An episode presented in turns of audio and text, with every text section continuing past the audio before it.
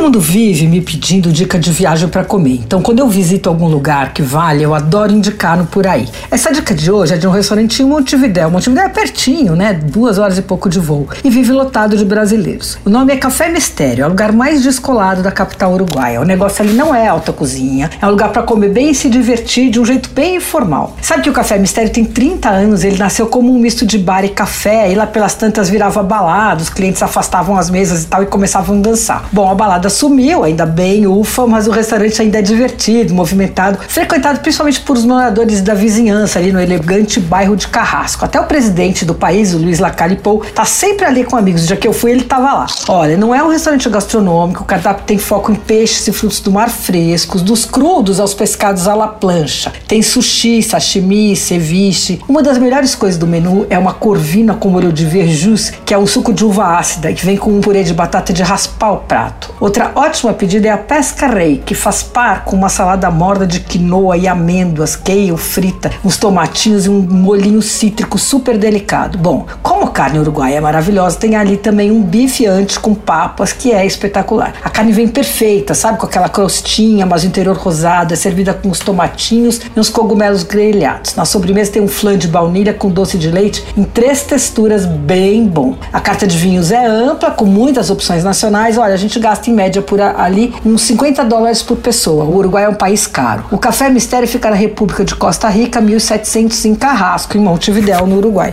Você ouviu Por Aí. Dicas para comer bem com Patrícia Ferraz.